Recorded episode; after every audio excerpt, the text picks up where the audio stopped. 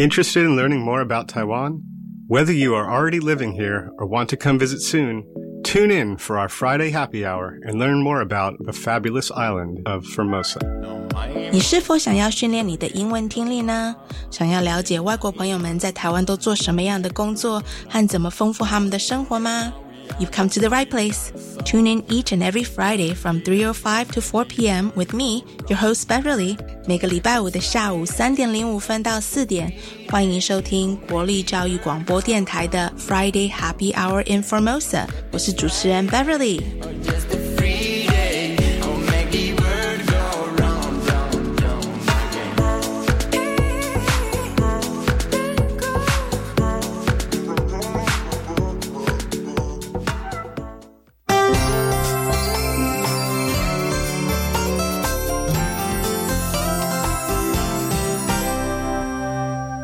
今天在 What's Happening Taiwan 的单元要讨论一些比较会直接影响到外国朋友们的一些政策变化。那另外夏天快要到了，今天 Show Me Taiwan 台湾给套套要介绍在日月潭的萤火虫季。On the news segment today, we will talk about some of these new COVID regulations as well as some good news for those of you that wish your family members could come visit you here in Taiwan. And with the summer fast approaching, I want to tell you all about the firefly season in Sun Moon Lake in Nantou. 今天我们的我爱台湾人可以来这单元将邀请到我的朋友 Dr. Peter Osborne。 他是一位爱边唱歌边种凤梨的澳洲神经科学家。另外，这个礼拜的台湾 Got Talent 单元，我们邀请到上个礼拜发表了他个人创作单曲《Just Be Blessed》，来自史瓦济兰的音乐创作者 Diva Mile，请大家拭目以待他精彩的当代基督教音乐创作歌曲。I will be chatting with the singing pineapple farming neuroscientist Dr. Peter Osborne on what I Taiwan Lang Ke Lai segment. That's gonna be a really fun chat. Taiwan's Got Talent segment today, I've invited Tivamile, who just debuted her single Just Be Blessed last week.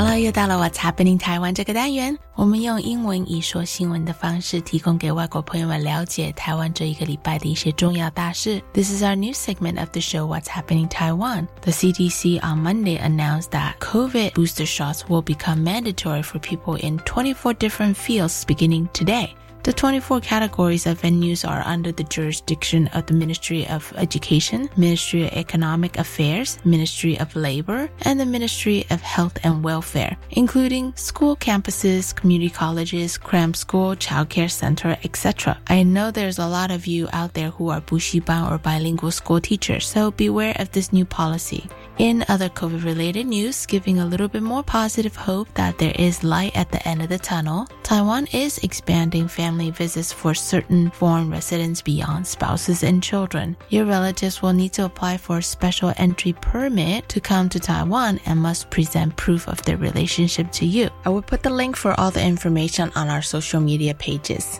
中央流行疫情指挥中心从今天起将强化第三剂疫苗接种的范围，这包括了二十四种场合的工作人员必须完成疫苗的第三剂追加接种，这包括了幼儿园、安亲班、补习班等等这些工作场合。那因为其实有很多外国朋友在台湾是从事教育这方面的工作，记得提醒他们关于这个新的规定。另外一个影响到外国朋友们的新闻是，政府已经放宽持有我国有效居留证在台的非本国籍人士的外籍亲属可以申请特别入境许可签证来台湾。这对很多外国朋友来讲，应该是一个大好消息。好，那今天的新闻就到这里。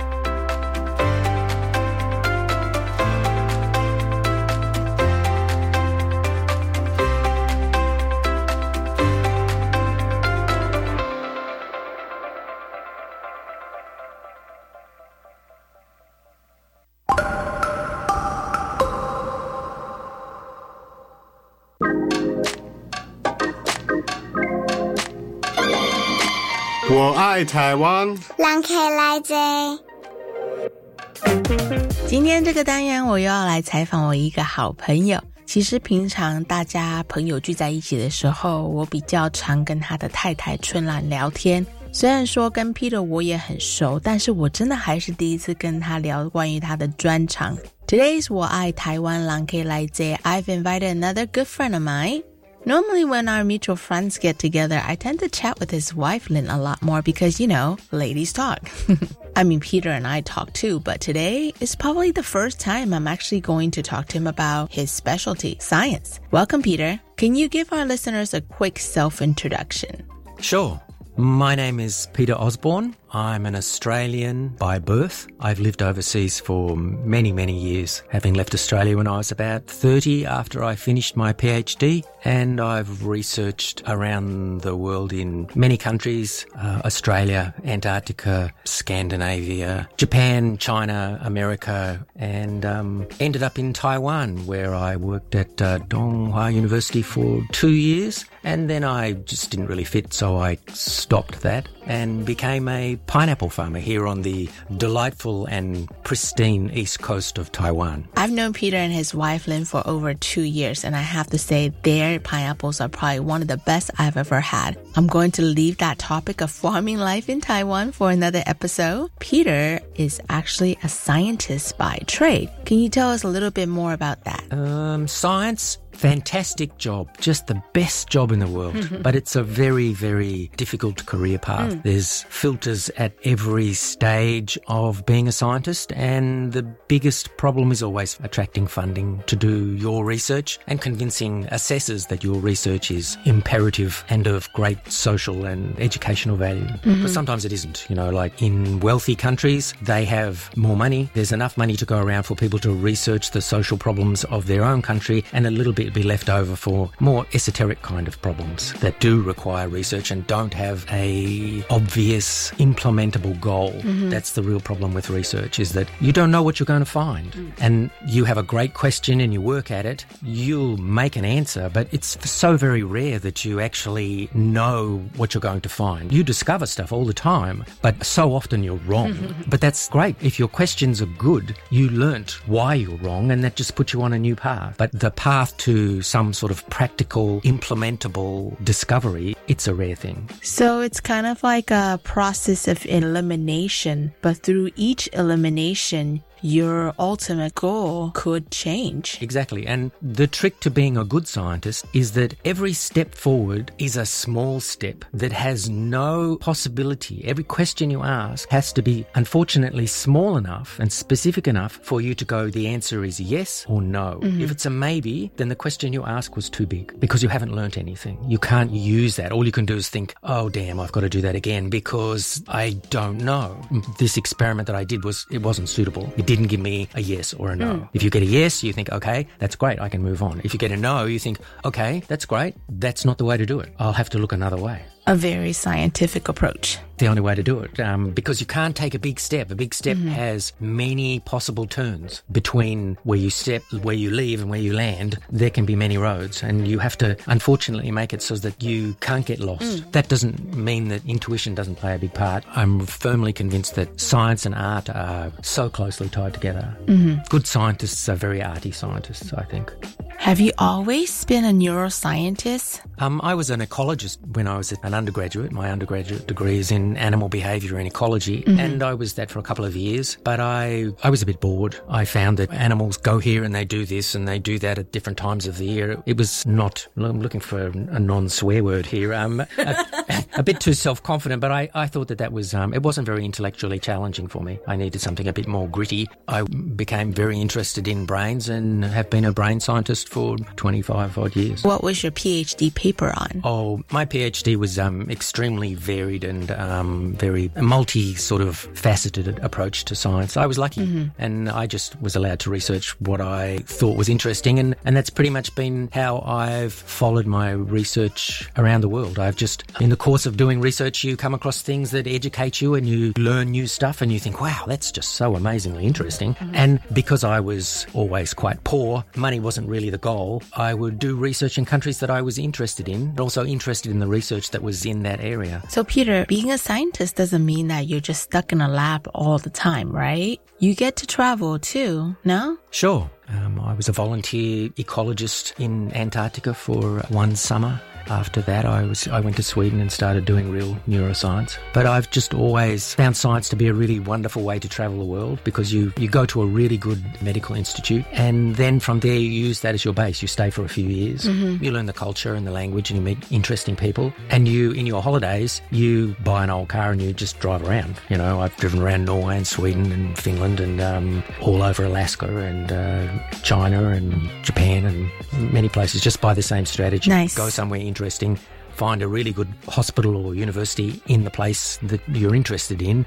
And I've pretty much always been interested in brains. So, What do you find most challenging about being a research scientist? research is always good because you're always doing what you're passionate about.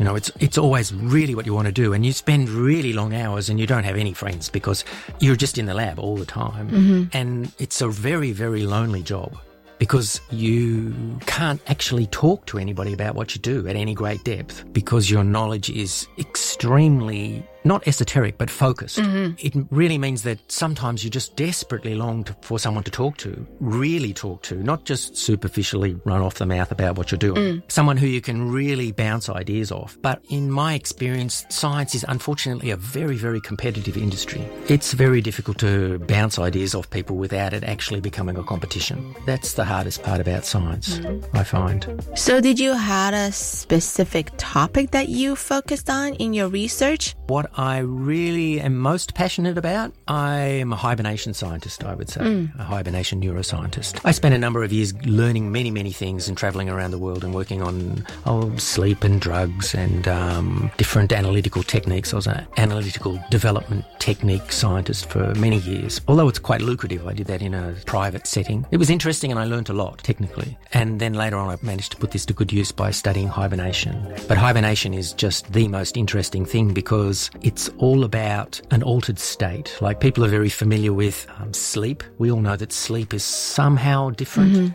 Well, hibernation is a deeper, different state. It's the most different state you can get and still be alive. And so all the physiology is different. And that makes it incredibly interesting because all the, there's a lot of rules with physiology. That's, that's what doctors do. Doctors know the rules. And that wasn't particularly interesting for me because I'm not really a very rule oriented person. I like to break a lot of rules personally. No.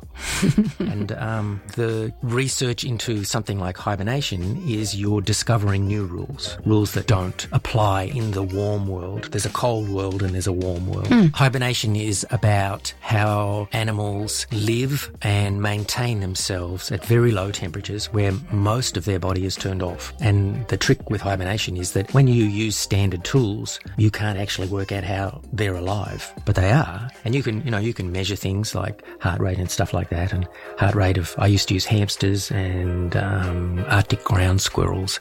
And um, I studied Japanese tanuki for a while. Bears were always problematic. There's always a tendency to try and want to study bears, but because that's the kind of hibernation that people can do. Bears don't actually hibernate. They sort of sleep very deeply. Interesting. I did not know that.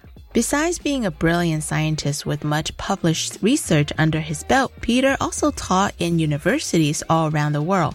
I was surprised to learn that when Peter taught in the Taiwanese university, he actually teach the course entirely in English. Did that present a challenge for you as a professor? I would say that teaching in Taiwan was extremely difficult for everybody. It was mm. very difficult for me because the class size was 60 or 70 students in a class. It's very difficult to get to know people. The workload is enormous. Just being a teacher to that many people is really, really difficult because you were completely in charge of the curriculum. And that's good. And I was quite happy with that. It meant that I could choose what I liked, but it also means that as a teacher, it's, it's a really weird thing to have to sort of teach people because you choose the topic, you give it to them, and then they give it back to you in a form that you can recognize. And then you say, oh, well, therefore you know it. It's not really teaching. It's parroting. Mm. And admittedly, at lower level university, it's more about social, having a good time. It's more important that you meet people who challenge you intellectually and personally. It's just being exposed to people people with different ideas and different attitudes so that you can go home and think, oh God, that guy's a complete loony bin. I don't want to have anything to do with him. or, wow, that was really interesting. I'm going to go back to that guy's class. Did you find that a lot of students had a hard time adjusting to a very technical course being taught entirely in English? Taiwanese students, they had a hard time in my class because my class was in English. My Chinese is, for me, it's satisfactory, but for other people, it's not poetry. so my ability just to teach in Chinese, I couldn't do it. The universities were very keen for me to teach in English because they want to encourage and foster the image that their students are getting a multicultural degree, which is a good aspiration. For the students, it's a very difficult task. They didn't actually want to do my classes because it's extra work. Mm-hmm. Very few Taiwanese students have English that's good enough to do a, a degree in a in English. Mm-hmm. And understandably, there's very little English spoken here. You know, television is dubbed, um, radio is uh, all in Chinese. There's very little exposure to English, so it's very hard for them to learn. Um, a lot of them do a great job for the exposure that they have. Mm-hmm. It's really a very privileged position to be in if you're an English speaker because you, at the moment, science is in English, or it used to be German, and then prior to that, it used to be French, and then a long, long time ago, it was Latin. And that's the way it is. If you want to be a scientist, you have to write and publish your papers in English. Otherwise, people just won't cite your work. And that's what it's about. People reading your work, learning from what you've done, incorporating your work into their work, and then taking their own step, not necessarily in the same direction that you stepped, but. Well, Peter actually just published a very significant research about betel nuts recently. This is actually a very Taiwanese relevant topic, as all of you know that there is a large population of betel nut chewers here in Taiwan. Why did you decide to go into researching betel nut? Um, when I first came here, I intended to continue hibernation research here, but that proved to be not possible. It's just Taiwan doesn't have a lot of spare cash for research, and mm-hmm. so I think that research in these circumstances should focus on attempting to address problems of your own community. I'm a neuroscientist who studied addiction for many years, and Binlang is an addictive stimulant, and very little is known about it, and the neurochemistry is unfortunately very, very poorly researched. Mm-hmm. And and a lot of that is to do with the fact that it's almost solely an Asian addiction, and Western countries, they know very little about it, and they're not particularly interested in reading about it, which is very unfortunate because it means that this influences a lot of Asian scientists to not research in this area. Addiction to binlang, it's the fourth most commonly consumed addictive substance in the world because there's a lot of different kinds of binlang, and it's, you know, it's from, it's chewed from Nepal across into the Pacific and then down to Papua New Guinea, um, even across in Madagascar. It's a very international addiction addiction, but it's an addiction of poor Asian people who don't buy Western scientific journals. So it's mm-hmm. not a hot topic in Western scientific literature. And unfortunately, many Asian countries, they follow Western scientific trends because that's where the money is. And many Taiwanese scientists, they come up through the Taiwanese system and they will go to America to do their PhD or something like this. And the system in America is good. They have a lot of money. And if you're a really, really, really good Taiwanese scientist, you're not in Taiwan, you're in America. Mm-hmm. You know, they keep you. American system is wonderful. They'll, they keep the best. And Taiwanese system suffers greatly from being um, quite insular and very uninternational, I think. With all your experiences in Taiwan, as well as your past experiences doing research and teaching overseas, what can the Taiwanese do differently in order to attract more foreigners who wants to come teach in universities or do research in Taiwan? My biggest problem as a foreign scientist in Taiwan is that I'm not allowed to apply for Taiwanese research money. As a scientist, if you cannot apply for research money, you cannot do research. Mm-hmm. This is very different from other countries. Every other country country I've ever worked in, you don't need to be permanently employed at a university. Whereas here, you might have access to these machines, but you're not allowed to apply. Mm-hmm. How can Taiwan improve its university system? I think the answer's very, in my opinion, rather direct, easily achieved. You make it so that when foreigners come here, appropriately qualified foreigners who bring skills that you as a government want, you make it that they can apply for Taiwanese research money. That's the simplest way. You make it so that foreign scientists can come here and they can apply for research money. You don't give them research money, you just make it so that they can apply. Taiwan's a great country to live in. It's a wonderful country. I live here by choice, not because I can't live anywhere else. I love it here. And it has some serious problems with many things, but it's got some great benefits too. And there's nowhere in the world that doesn't have serious problems. Mm-hmm. You just need to recognize your problems and through constructive criticism, accept constructive criticism and work towards improving them. And usually that means asking people who've been to other cultures an outsider's perspective. Well, that's all the time we have today. Before I let you go, Peter, can you sum up the definition of science for us in your opinion? Science is about getting it right, but we don't know what's right. Science is about getting it least wrong. Almost nothing we know is actually true. It's the best story given the data we've got at the moment. And in the future, there'll be more data from more machines, and the data you collect is correct. Your interpretation of the data is highly likely to be flawed, but it's the best you can do given the knowledge you've got, and that's the best we can go for. Peter, I would love to have you back another day to chat more about all these interesting things I've just found out about you. Anytime, I'm, I'm into that. Awesome. Thank you, Peter. Thanks for the opportunity opportunity to have a chat to you.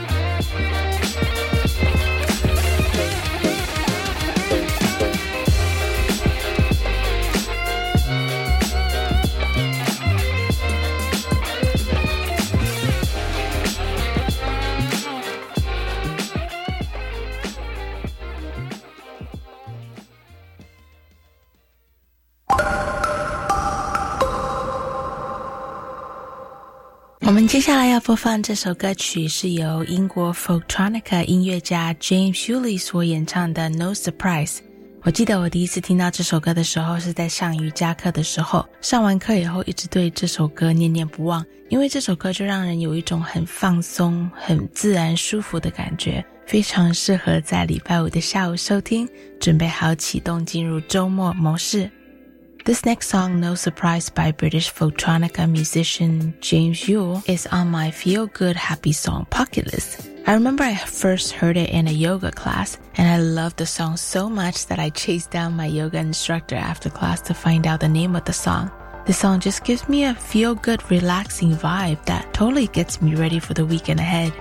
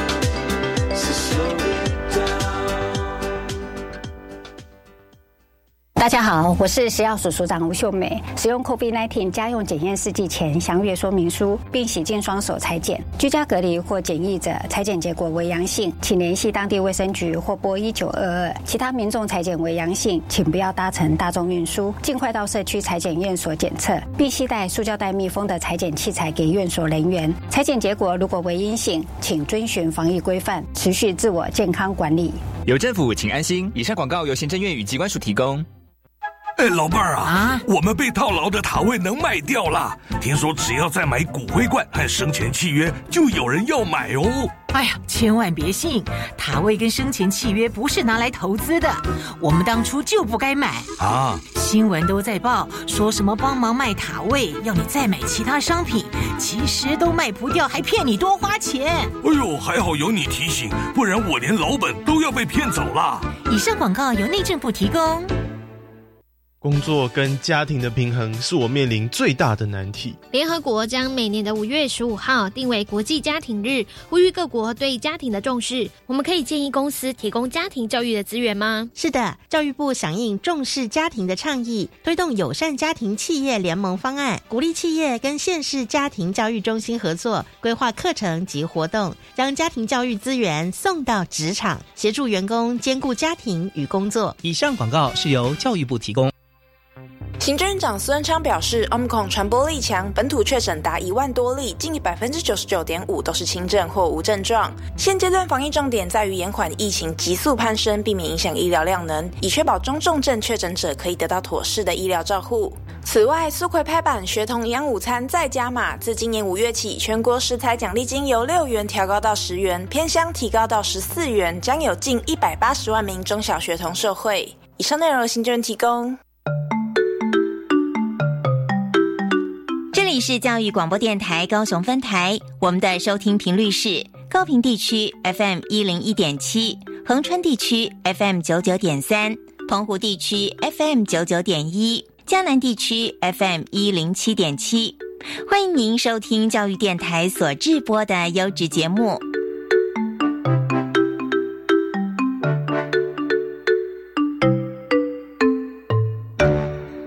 Hey, uh, can you show me Taiwan? 台湾找套套。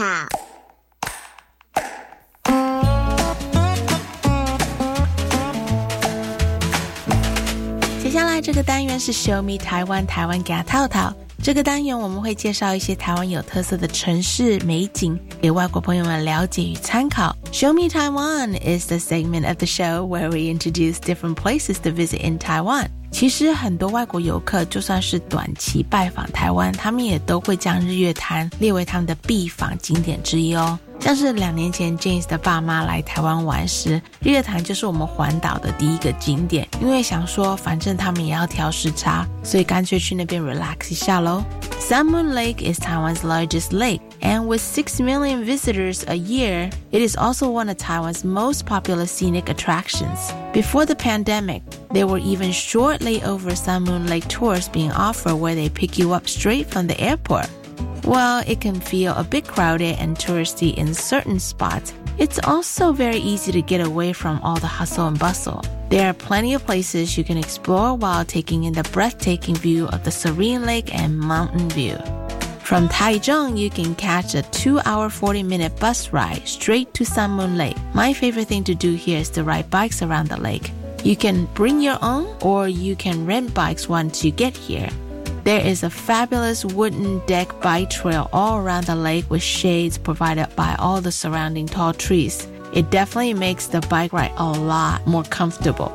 Each year from April to May is actually the firefly season here in Nantou. Visitors can sign up for a nighttime guided tour exploring deep into the forest around Sun Moon Lake to get a glimpse of this special light show. If you're not a tour kind of person, just take a stroll around the lake on a dark, clear night. I myself had yet to have the chance to visit during firefly season. I believe my parents did go last year and they said that it was an experience of a lifetime. Fun fact Did you know that fireflies glow in sync to attract mates? I mean, I didn't know that.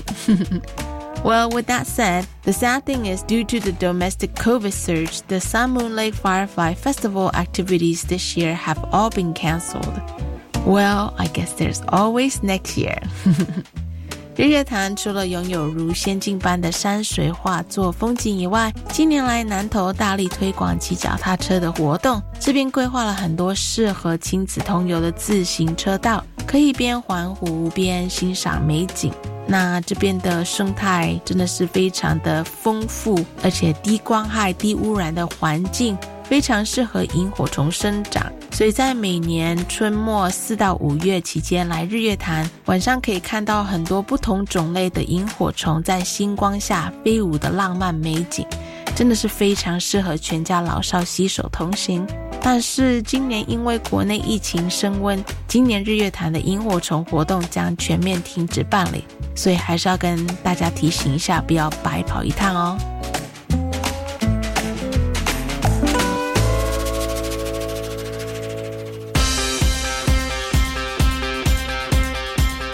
Hey, Taiwan, you got talent. 赞！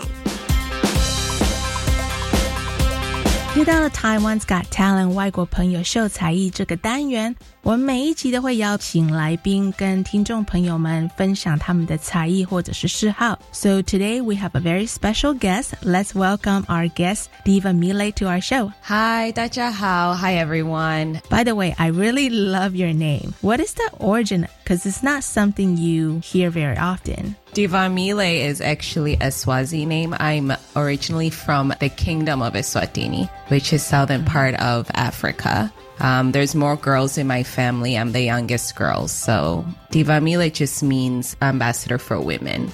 I love it. Thank you. I don't think I've ever met anybody from Swaziland. So you'll be the first. first time, right? Yes. Can you tell our listeners a little bit about yourself? Yes, of course. I am actually from Swaziland. I did move to the States when I was eight years old mm. and lived in New York for about seven years. And then I moved to Taiwan, which I've been residing here for the past, I would say 22 years now. I'm practically Taiwanese, I would say. I think in Chinese sometimes. Oh, wow. Even right now, I'm like, what language should I use? But. Uh, and what brought you to Taiwan in the first place? Yeah, so my dad was the first ambassador to represent Swaziland. So that's our reason of even moving to the States. Um, he represented the United Nations. Wow. And then after he was relocated in Taiwan to open an embassy. They were here for five years and they got recalled back home, but I was already in university. So I just stayed and continued my studies here. I actually studied mass communication. Mm-hmm. So that's something I enjoy communicating and talking to people. Then I continued my master's in business and got a job in Taiwan. So it, Taiwan has been a really huge part of my life and turning point. A lot of great experiences happened on this island. Yeah. That's so awesome. I think you've actually been in Taiwan longer than I have. Oh, yes.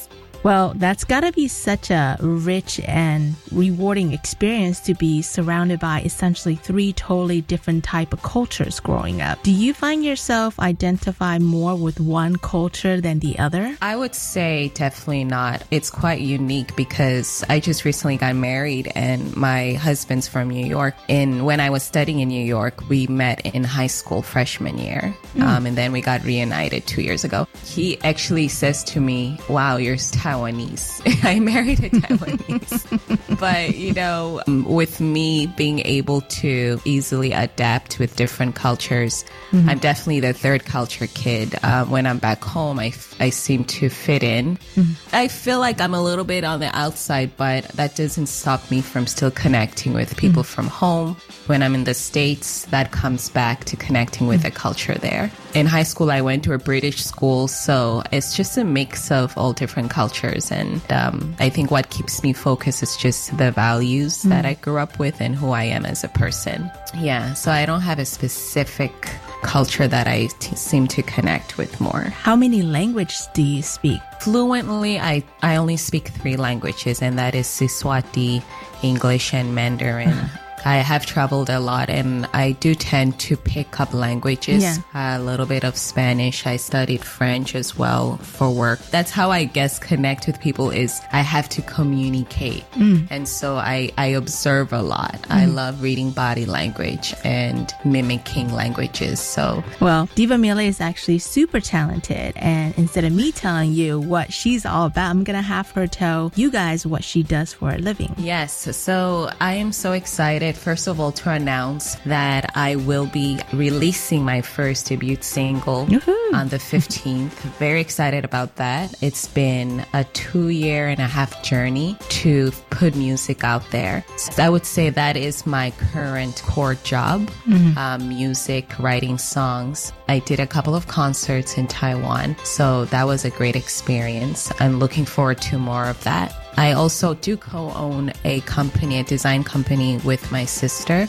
It's a fashion brand and it is a cross cultural company where we design products that basically share the culture of the community we worked with, whether it's Taiwanese Aborigines or Taiwan culture or wherever we've traveled. We tend to come up with stories through products Mm. to share with our customers and our clients. Mhm. I've always been an educator. Obviously, that's where I started teaching at Mackay College. I love working with young adults, with the youth. They're so much fun to communicate with and to laugh and make jokes. That's awesome. And I think it's a really great age just to inspire young people because that's where lots of questions, they're Mhm. curious who they are and identity. That's awesome. Yeah. And how would you describe your music? What type of music genre is it? It's contemporary Christian music. I basically write songs and sing about God and just Mhm. who God is to us. It's fully inspired by His Word. All my life, I wanted to perform. I wanted to sing. And I used to be in a group in college, actually, with BCW. I'm not sure if you're familiar with that artist, but back in college, we were in a group called United Nation. So our, our music was R&B and hip hop with my brother. Mm-hmm. And so performing and singing, especially R&B, was something I enjoyed. But this season coming around with my music, I'm acting as a vessel and my job in my music is to really share a message that inspires people, that gives hope.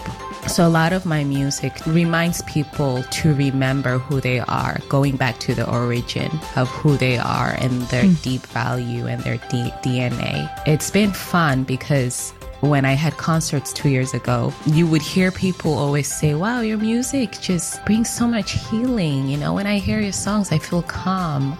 And that made me excited because that was the whole purpose and the whole mission why I even said, yes, I'm going to go back to music. So trusting God, even in the process to do that wasn't easy. You can force an idea that's really not you. Yeah. But to be obedient and say, okay, I'm going to go back to music and I'm going to just write songs that you lead me Hmm. to write. And if you say these songs are going to be about healing and hope and joy, you're going to confirm it. And it's so nice when people come to you and said, wow, I felt so healed just listening Mm. to your music. My wife just died from cancer and just hearing your songs gives me hope. Mm. It's like, yes, okay. Amen.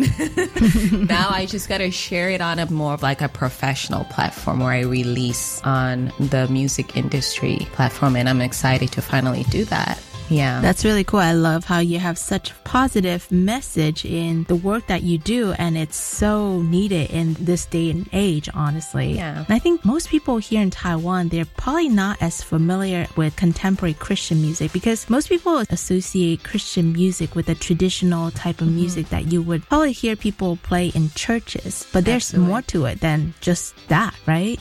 Actually, that's one. I think what's unique about my music is my approach is not approach of religion. It's just a relationship with God. And I love all genres of music. So when I write my music, I start off with what moves me, you know, Mm. even if like maybe the reference is from, let's say reference from Britney Spears, like a hook I used to love, right? Mhm. It's like, okay, that beat moves me. Now, how does Mhm. that translate into a new song? song. By writing through God's word. So, Mhm. one thing I noticed when I, especially when I would go to um, the coffee shop at the National Theater, Mm. is strangers would be sitting in and listening to music, and they couldn't recognize that this was Mm. church music or Christian music.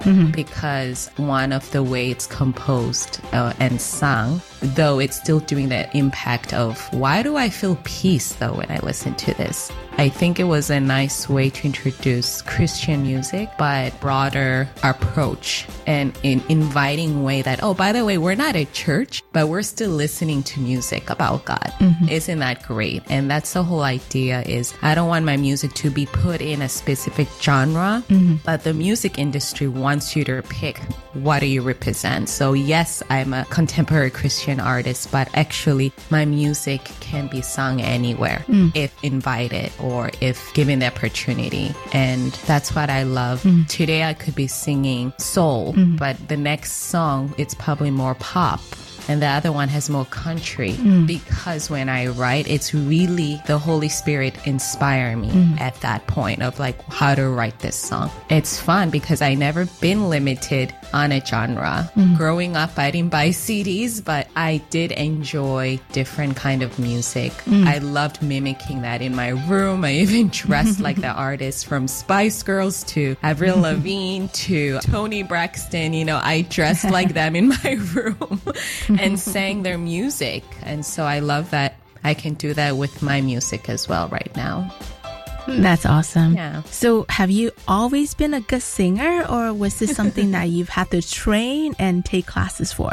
Oh, great question. Um, so, everyone in my family sings. Okay. Mm. Um, everyone in Swaziland sings. but both my parents love singing. So, growing up, even before bed, they would start like a song mm-hmm. where we would all sing together and find our harmony. Mm-hmm. So singing was always something that was in my blood. It was actually recently where I learned I need training. I would love to have training because you could be so comfortable with your gift and not push yourself further. Mm. And so even with this song, Just Be Blessed that's, that I'm releasing, it took a lot of like training of how to sing it. It sounds simple, mm. but my vocals have to be like an instrument. So a lot of breathing, mm. a lot of high parts, a lot of changing of the sequence. And I was exhausted. Mm. And thank God, you know, my husband is a professional entertainer. He knew how to help me where to breathe how to record it. Mm. Um, and that's when I was like, I would love to take vocal lessons just to understand how to push my singing ability to a next level. Mm. Um, so to answer your question, singing is a born, uh, given born gift but I would love to even push that gift to um, more excellence so I can do more with my music and voice. That's great to hear because, like what they say, 活到老学到老. That's my grandpa's philosophy in life. So that's awesome that you have oh. attitude. I love that. And how 听活到了学到了, right? yes. Well, you also mentioned that you write your own music. Mm. So, can you tell me when you're writing your music, what inspires you? Writing music, I would say it's definitely been different inspirations. And in high school, my music teacher wanted us to write an exam music or song for the Cambridge test. And I noticed my music was very playful. Maybe I would write music about how I hate Mondays, you know? It would be very like, I got up at 645. I slept so late. You know, it was very, it was all about me and how I felt, you know? Mm. And I'm happy I got out of that stage because right now when I write music, it really needs an intimate time with yourself and the Holy Spirit, like with God. Mm. And you know, with me getting into music right now, I guess I'm telling myself I'm representing God, you know, like this journey mm. is I'm a vessel, you know, I'm a messenger. So I need to be able to listen. I need to be able to sit still and be like, okay, what do you want to say today with this song? So, mm. what inspires me is to be sensitive to the atmosphere. And then um, with that, I get to hear a melody And then this melody directs me to maybe the, a specific scripture in the Bible mm. that tells me what God is saying maybe at this time. It's funny you mentioned like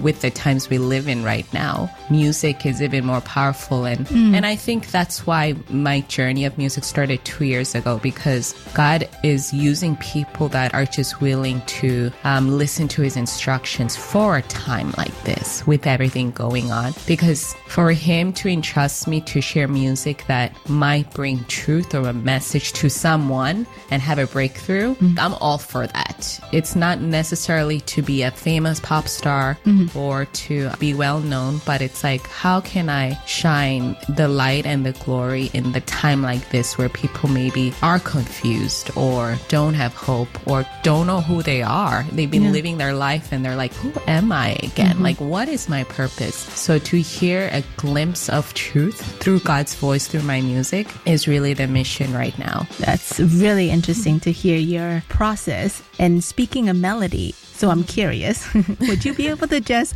whip up a melody with any kind of content that I give you? Like, for example, can you come up with a tune just with our radio show name right here, right now? You're killing me, Beverly.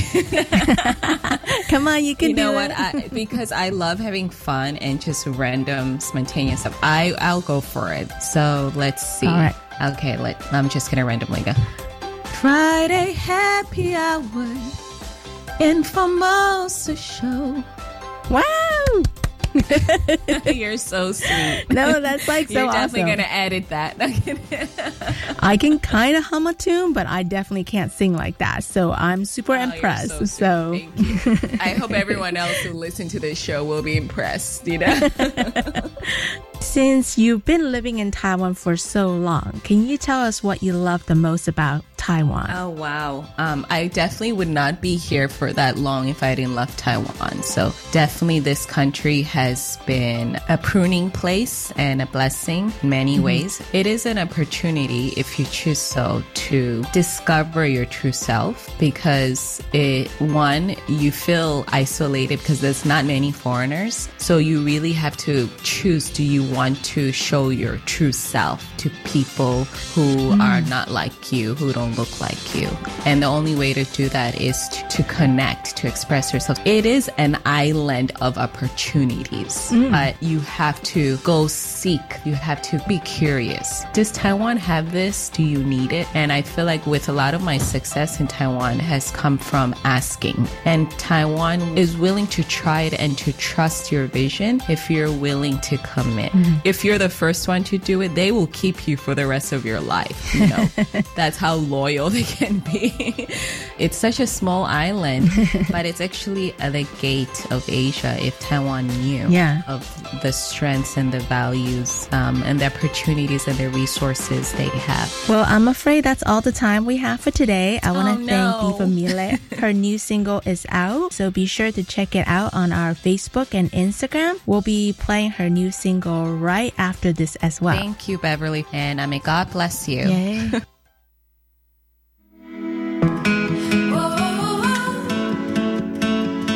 我们节目里每个礼拜都会播放一首由住在台湾的外国朋友表演或者是创作的歌曲。我也希望能够透过这个节目，能够介绍更多不同种类的音乐给大家。 今天要介绍一个在台湾可能比较少听到的音乐，英文叫做 Christian Contemporary Music，中文翻译就是当代基督教音乐。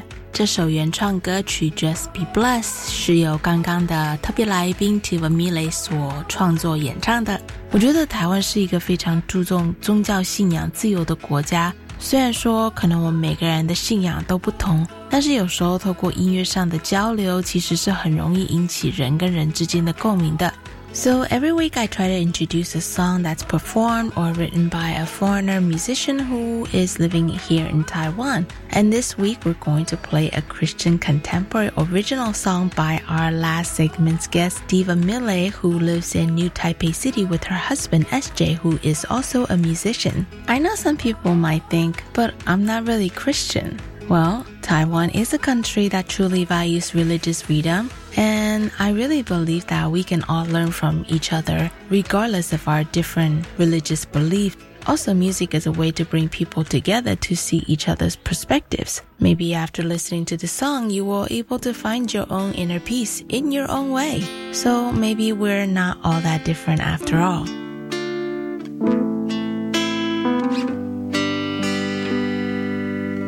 Bless are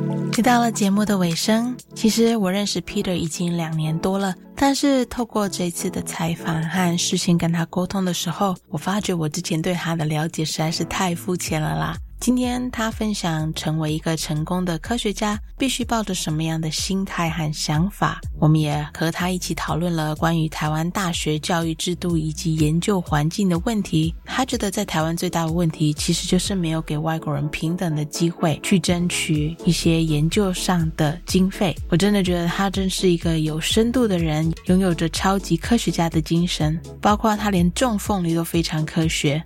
另外，大家有没有喜欢来自斯瓦吉兰的音乐创作家 Diva Mile 今天带来的个人创作单曲 Just Be Blessed 呢？